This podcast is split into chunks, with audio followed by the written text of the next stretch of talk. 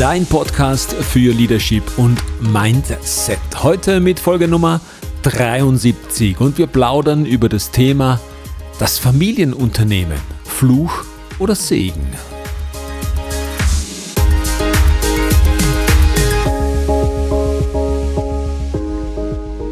Schön, dass du wieder mit dabei bist bei einer neuen Folge von In the Lead, deinem Podcast für Leadership und Mindset.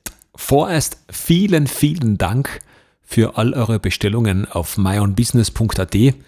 Mein Buch, dass es so gut ankommt und dass ich euch da in eurem äh, Ziel oder mit dem Ziel, das ihr verfolgt, dass ich euch da ein bisschen weiterhelfen kann und ihr fleißig das Buch kauft. Wie gesagt, es ist kostenlos, wenn auch du den Plan in dir hast oder den Wunsch in dir hast, dich selbstständig zu machen, dein eigenes Business zu eröffnen, dann kann ich dir dabei helfen. Du zahlst wirklich nur das Porto, also 5,95 Euro Versand und dann bekommst du mein aktuelles Buch My Own Business zu dir nach Hause und kannst dann Schritt für Schritt einige Punkte dort rausziehen und für dich, für die Umsetzung deines eigenen Geschäftes nutzen. Worum geht es heute in dieser Folge? Das Familienunternehmen. Fluch oder Segen. Viele, die mich persönlich kennen, wissen ja, dass ich ein Unternehmen führe, das mein Großvater aufgebaut hat. Hat irgendwann in den 50er Jahren damit begonnen, nach dem Krieg ähm, Gastronomie zu betreiben, also eine Almhütte zu bewirtschaften. Und nachdem das extrem gut angenommen wurde, hat er dann in den 50er Jahren das erste Mal Skier vermietet und hat dort für viel Geld damals, 19 Paar Skier von einem ähm, Handelsvertreter, mit dem ich heute noch arbeite und auf das bin ich auch sehr stolz, der Firma Atomic abgekauft, direkt beim Herrn Rohrmoser selbst über den Vertreter. Und der kommt heute noch zu mir in meinen ersten Tagen als Selbstständiger, wie ich äh, Ordern gefahren bin. Also Ordern funktioniert bei uns, dass wir auf Vororder arbeiten. Das heißt, wir müssen im März die Skier für den nächsten Winter bestellen und da musste ich meine Großeltern immer mitnehmen. Da gab es dann ordentlich was zu essen und ordentlich was zu trinken und da wurde richtig gefeiert. Eine lange, lange Partnerschaft, eine lange Geschäftsbeziehung. War sehr schöne Momente, muss ich sagen. Da war Großvater, Großmutter, teilweise auch meine Mutter und dann ich als Jungspund mit von der Partie und alle an einem Tisch mit dem damaligen Atomikvertreter und wir durften dort einen feinen Abend verleben. Schöne Zeiten. Wie funktioniert das? Das ist, glaube ich, aktuell ein riesengroßes Thema, weil ganz viele Nachfolgerprobleme haben, ganz viele Fachkräftemangel haben, ganz viele junge Unternehmer und junge Leute das Weite suchen und nicht den Betrieb zu Hause übernehmen. Ich glaube, Österreich ist ein Land, speziell so Tirol, Vorarlberg, Kärnten, Salzburg, auch die Steiermark natürlich, wo ganz viele Betriebe von den Eltern, Großeltern aufgebaut worden sind, sei es in der Hotellerie, sei es in der Gastronomie, sei es bei Dienstleistern, sei es im, im Skischul-, Skifahrergewerbe, wo ich auch tätig bin. Und die Eltern natürlich jetzt irgendwann einmal in die Jahre kommen und auch in die Pension gehen und der Nachfolger, die Nachfolgerin nicht so wirklich übernehmen möchte. Woran liegt das? Ich kann das nur von mir sprechen oder ich habe das natürlich selbst miterlebt vor mehr als 20 Jahren, wo meine Mutter zu mir gesagt hat, du machst das. Und lustigerweise war ich eigentlich schon als kleines Kind dafür vorgesehen. Das heißt, ich war eigentlich immer, ich bin immer davon ausgegangen, dass ich dieses Geschäft weiterführe. Und damals im Jahr 2000, 99, 2000, das waren so die Winter, wo meine Mutter sich immer mehr zurückgezogen hat und ich dann das Geschäft alleine weiterführen durfte, hat das relativ gut funktioniert, wenn ich ehrlich bin. Zwei Dinge sind dazugekommen. Zum einen hat sich die Technologie bei den Skiern total verändert. Das war genau diese Anfangsphase der sogenannten Carving-Ski. Und meine Mutter hat irgendwann beschlossen, sie war über 60 damals, hat dann irgendwann beschlossen, das nicht mehr weiterzumachen und sich mit dieser neuen Technologie nicht mehr auseinanderzusetzen. Und ich durfte mich da als motivierter junger Sportartikelverkäufer äh, ins Zeug legen und mich da wirklich voll und ganz reinhängen und habe dann von meiner Mutter für die Bestellungen Budgets bekommen und habe dann wirklich Ski für Ski zusammengezählt, damals noch in Schilling und durfte dann Skier bestellen und durfte natürlich das Budget nicht überschreiten und musste den Vertrag oder diesen, dieses, dieses Order-Formular meiner Mutter dann vorlegen und sagen, schau her, das war dein Budget und das und das habe ich bestellt. Was ich allerdings bestellt habe, war mein Thema. Also da habe ich keinerlei Vorgaben bekommen, das durfte ich allein entscheiden.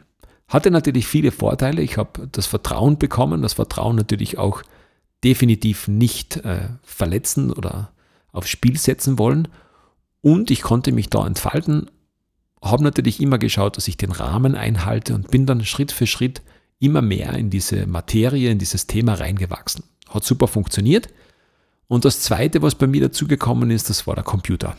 Meine Mutter hat zuerst im, im Skiverleih noch Zettel geschrieben, was so war, dass die Leute natürlich meistens samstags ähm, ausgeborgt haben und habe dann einen Zettel angelegt, ein Lieferscheinbuch, weiß ich noch, in, in, also ein A5, ein bisschen kleiner war das Format, nicht ganz A5.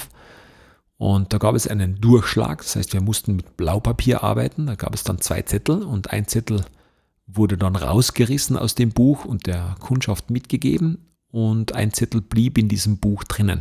Das heißt, der Herr Müller hat bei uns Skier ausgeborgt für sich und seine zwei Kinder und die Frau. Das waren dann vier Posten, die da aufgeschrieben worden sind. Herr Müller hat einen Zettel mitbekommen und ein Zettel war dann in dem Buch drinnen. Die war natürlich durchnummeriert, nur freitags bei der Rückgabe, beziehungsweise wenn ein Artikel getauscht wurde, was eigentlich gang und gäbe ist bei uns, war die Sucherei in den Büchern eine Katastrophe. Das waren teilweise fünf Bücher oder sechs Bücher an einem Wochenende und fast unmöglich, da was rauszufinden. Ich habe mich dann entschieden, ein System zu kaufen, ein eine Softwarelösung und meine Mutter hat gesagt, puh, ich bin 60, Computer, das lasse ich mal lieber.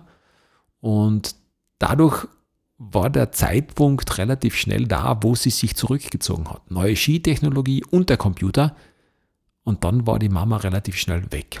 Mein Vater hat das noch länger durchgezogen, der hat mir noch sehr lange im Geschäft mitgeholfen, hat sich auch sehr schnell mit dem Computer anfreunden können, hat zwar das Programm der Softwarelösung auf den Hintergrund gestellt und hat dann solitär liebend gerne gespielt. Wenn Kunden gekommen sind, haben wir natürlich wieder auf die Software umgeswitcht. Aber Solitär war definitiv gleich lange offen wie die Software. Und so hat meine Übergabe stattgefunden. Was war das Wichtigste für mich? Und das ist eigentlich dieses Vertrauen, was ich bekommen habe, dass ich selbst arbeiten durfte und dass meine Mutter im Vorfeld so gewirtschaftet hat und natürlich auch mein Onkel, mein Vater, mein Großvater, meine Großmutter, alle, die da mit beteiligt waren, dass sie die Karten am Tisch gelegt haben. Das heißt, ich konnte Einsicht nehmen und konnte das rechnerisch, natürlich mit Hilfe vom Steuerberater, mit allen, die da irgendwie beteiligt sein können, das für mich einmal durchrechnen und es gab keine Überraschungen. Sie haben immer brav gewirtschaftet, und haben mir ein Unternehmen übergeben, das ich vergrößern konnte, umbauen konnte, erweitern konnte, was auch immer. Aber der Grundstein war dadurch gelegt, dass sie mit offenen Karten gespielt haben, dass sie, dass sie das Vertrauen in mich hatten, dass ich es weitermache und dass ich auch keine bösen Erwartungen hatte. Das heißt, alles hat funktioniert. Die, die Dinge, die am Tisch gelegen sind, waren offensichtlich und dann hat man diesen, Wagen, diesen Schritt in die Selbstständigkeit gewagt. Ich glaube, das ist oft ein Thema, wo, wenn, speziell wenn eine Firma gut läuft, ist das kein großes Thema. Wenn die Firma nicht gut läuft und man da gewisse Sachen gerne verheimlichen möchte, gewisse Sachen vielleicht auch vor der Familie nicht so preisgeben möchte, weil das Image von, von Vater, Mutter, wer noch immer angekratzt sein könnte, dann wird es schwieriger. Das Zweite, was schwierig ist, meine Mutter hat das immer sehr gerne gemacht und auch mein Vater natürlich. Die haben sich nicht beklagt, dass sie das Samstag, Sonntag unten stehen müssen und dass sie eigentlich nicht so viel Zeit mit der Familie verbringen können. Sie haben den Sommer natürlich zelebriert auf der Hütte, wo es gekocht worden und auch natürlich gelebt worden. Das hat alles funktioniert. Aber sie haben nie mir das Gefühl gegeben, dass sie es nicht gern machen. Also ich habe das eher mitgenommen als Freude, als, als eigenes Geschäft, als eigener Herr, als als die Möglichkeit, viel zu tun, viel zu verdienen, aber auch wenn man mal weniger tut, weniger zu verdienen.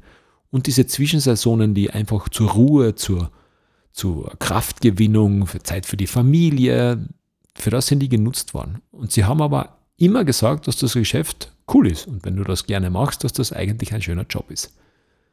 Ich kenne aber auch die Kehrseite von vielen Kollegen und Kolleginnen von mir, die von ihren Eltern immer gehört haben, dass es schwierig ist, dass es lange ist, dass es viele Stunden sind, dass man die Stunden nicht rechnen darf, dass es kein schöner Job ist, dass vielleicht Sätze gefallen sind wie, ich hoffe, du lernst einmal was Gescheites. Ich würde dir nicht raten, dieses Geschäft zu machen. Und natürlich, wenn als junger Mann oder als junge Frau du die Eltern siehst, wie sie sich schwer tun, wie sie sich Mühe geben und doch vielleicht nicht das erreichen, was sie möchten und eigentlich mit, nicht mit 100% Energie, sondern ein bisschen mit einem Widerwillen das Ganze machen und sich beklagen, dass sie viel arbeiten und wenig Zeit und vielleicht auch wenig Geld haben, dann wird wahrscheinlich der Grundstein für eine Übernahme durch Kinder eher negativ besetzt sein. Also da wird es eher schwierig sein, dass die Kinder dann sagen, okay, ich mache das weiter. Natürlich kann der Anreiz entstehen, dass die Kinder sagen, ich mache das jetzt besser wie du oder es ist so, sowas wie das Erbe oder, oder die, das Vermächtnis, das du gerne weiterführen möchtest. Wird aber definitiv schwieriger, wenn du es siehst oder gesehen hast, wie schwer es deinen Eltern hatten oder wie wenig es ihnen Spaß gemacht hat und du, glaube ich, doch im Leben auch Spaß haben möchtest und das vielleicht nicht machen möchtest oder vielleicht woanders machst. Das gibt es natürlich auch, dass die Kinder zwar aus der gleichen Branche kommen, in die gleiche Branche gehen, aber vielleicht nicht dort, wo es die Eltern gemacht haben, sondern ganz woanders. Warum habe ich diese Folge Fluch oder Segen benannt? Natürlich gibt es da viele Argumente, die pro sind, wie Vermächtnis, wie Erbe, wie Vermögen, wie Eigentum und alles, was da dazugehört. Das klingt auch gut und diese, diese Generationen weiterzuführen und dann vielleicht auch das weiterzuentwickeln, dass einfach jetzt das Jahr 2022 ist und der Betrieb auch reif für das Jahr 2022 ist und dass natürlich 1960 ein Skiverleih ganz anders ausgesehen hat wie 1980, wie 2000 und wie 2022, dass man diese Entwicklungen mitmacht, dass man das weiterführt, das Erbe weiterführt, das hat schon sehr viel Schönes auch.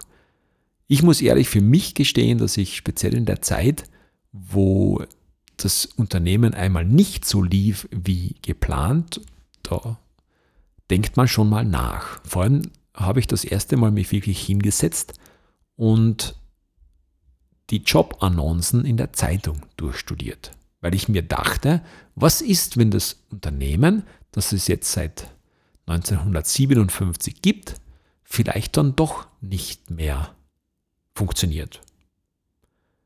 Da stellt, stellte sich mir die Frage, was mache ich eigentlich? Was kann ich denn? Was kann ich denn machen? Und ich muss ehrlich gestehen, ich habe davor nie wirklich nachgedacht. Gut, ich habe mit den Events begonnen, die mittlerweile ja immer noch sehr, sehr gerne mache und sehr viel auch mache, sobald es die Zeit erlaubt. Und ich bin auch immer wieder froh, was Neues ausprobieren zu dürfen. Aber grundsätzlich hat man so seinen, seinen Stamm oder das Hauptgeschäft. Und das Hauptgeschäft ist halt mein Geschäft, mein Sportgeschäft und die, die Gastro, was dazugehört und meine Almhütte, die ich vermiete. Das ist das Geschäft, mit dem ich natürlich meine Brötchen verdiene.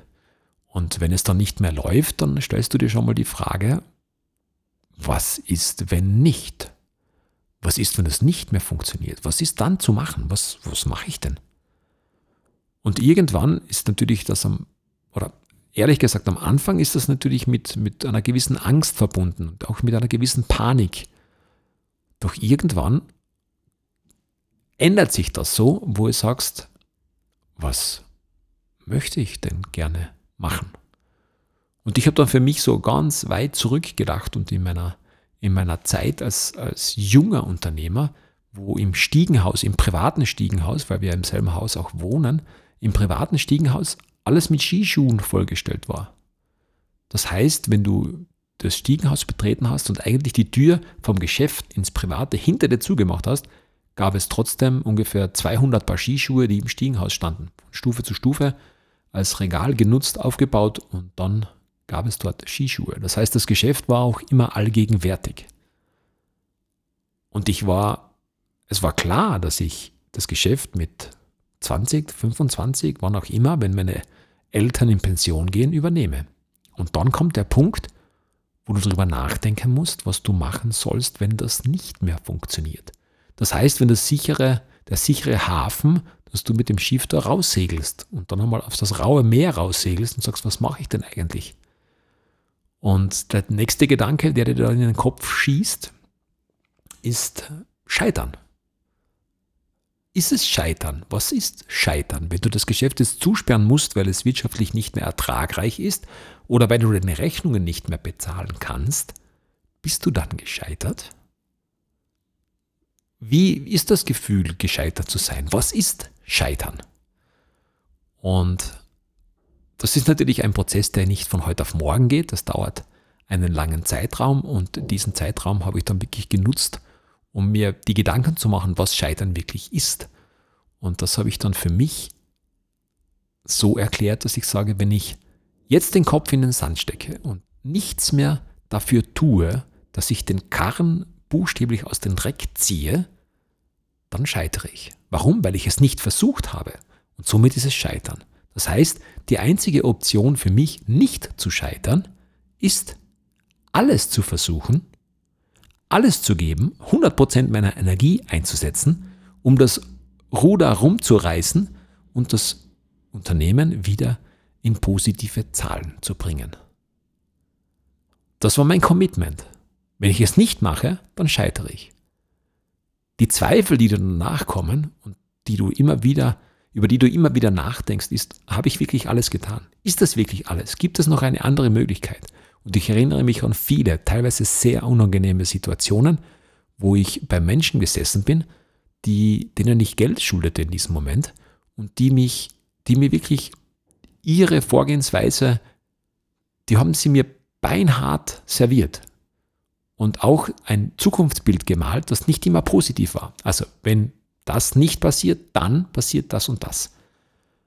Und ich habe sehr oft die Frage gestellt, ist das wirklich die einzige Lösung? Gibt es nicht noch eine Alternative? Ist das das Einzige, was wir in dieser Situation machen können? Oder gibt es eine, eine Alternative? Und ehrlich gesagt habe ich in neun von zehn Fällen eine Alternativlösung bekommen. Nur was haben alle Leute immer gemerkt? Dass ich 100% meiner Energie einsetze, dass ich möchte, dass ich will, dass ich bereit bin, etwas dafür zu tun. Das haben auch alle toleriert. Jetzt muss ich es auflösen natürlich noch. Also ich konnte diese, diese Durststrecke, diese negative Strecke, ähm, beruflich negative Strecke oder wirtschaftlich schwierige Zeit hinter mich lassen. Ich habe wieder das, das Ruder wirklich rumreißen können. Das Unternehmen läuft weiter, es läuft auch immer noch. Natürlich mit Covid und allem, was dazugehört, gibt es ein paar ein paar kleine Stolpersteine noch, über die man stolpern kann oder wer soll oder ja, sagen wir kann. Aber ich sage immer Steine, aus denen kann man sich was Schönes bauen. Und meine Energie und der positive Wille ist natürlich immer noch ungebrochen und deswegen wird auch diese, dieser Weg, auch wenn er nicht einfach ist, zu Ende gegangen werden. Was habe ich noch oder was möchte ich, möchte ich euch noch mit auf den Weg gehen? In dieser kompletten Phase der, der, des, der Umstellung, des Nachdenkens, des, des Reflektierens, ist mir ein Wort immer wieder aufgestoßen und das ist die moralische Verpflichtung. Die moralische Verpflichtung meinen Vorfahren gegenüber, meine Mutter, meinem Vater, meinen Großeltern, meinem Onkel, die alles gegeben haben, die teilweise Entbehrungen äh, auf sich genommen haben, um dieses Geschäft so aufzubauen, wie es jetzt ist. Wie viel bin ich denen moralisch verpflichtet? Welche Schuld trage ich in mir denen gegenüber? Und ich bin für mich zu dem, zu dem Entschluss gekommen, wenn ich alles gebe und alles versuche und solange es mir Spaß macht, habe ich meine Schuldigkeit getan. Und ich glaube auch in 20 Jahren Geschäftsweiterführung, erfolgreicher Geschäftsführung, ist meine Schuldigkeit auch getan. Das heißt, wenn ich jetzt irgendwann sage, es macht mir überhaupt keinen Spaß mehr oder ich sehe mir keine Zukunft oder was auch immer, dann hat das mit einer moralischen Verpflichtung nichts zu tun.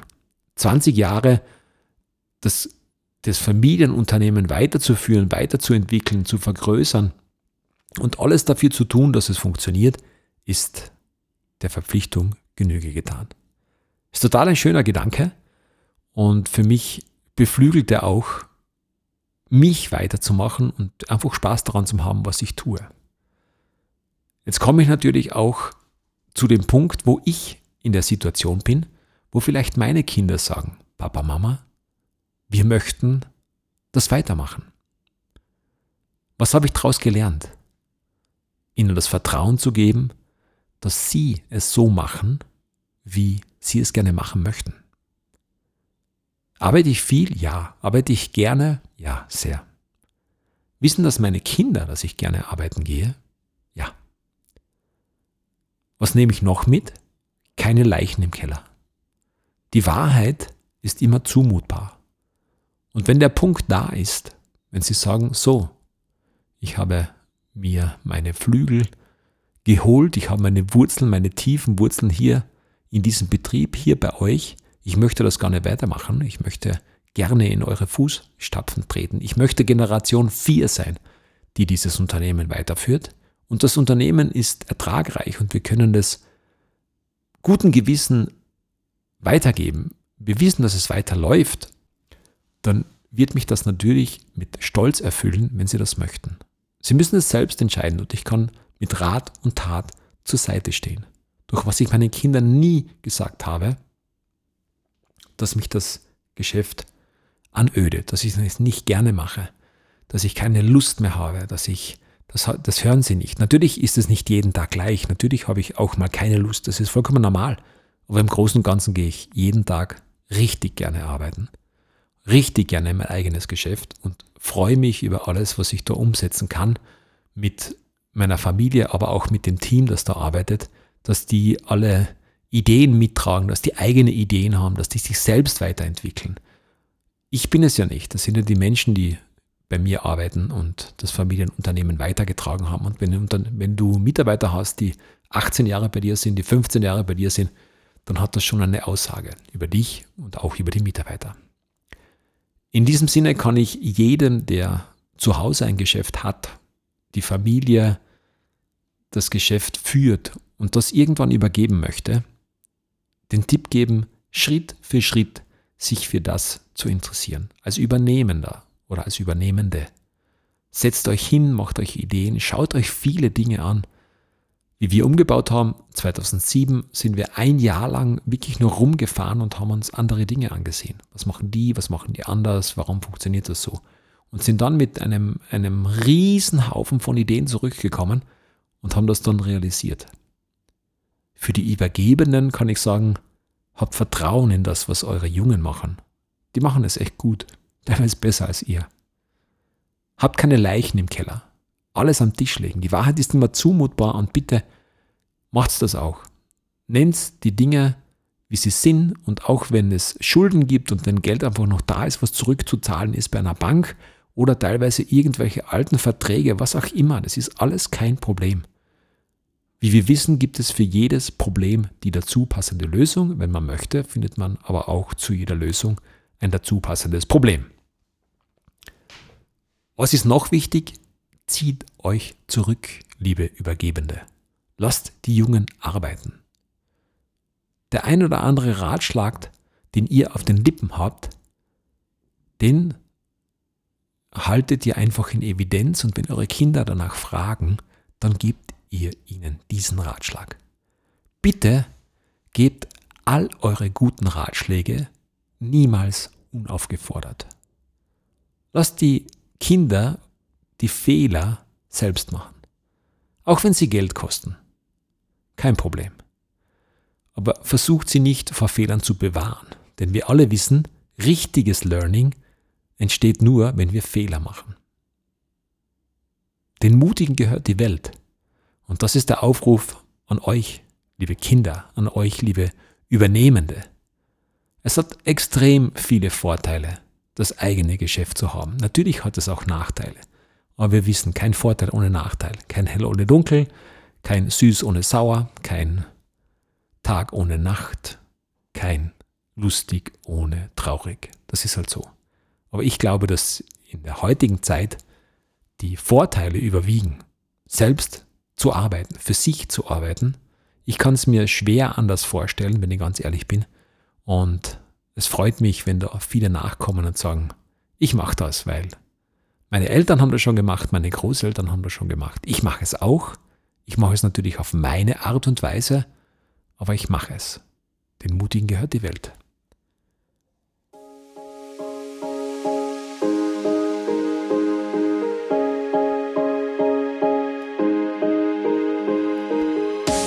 Das war's mit dieser Folge von My Own Business. Eine sehr ehrliche Folge.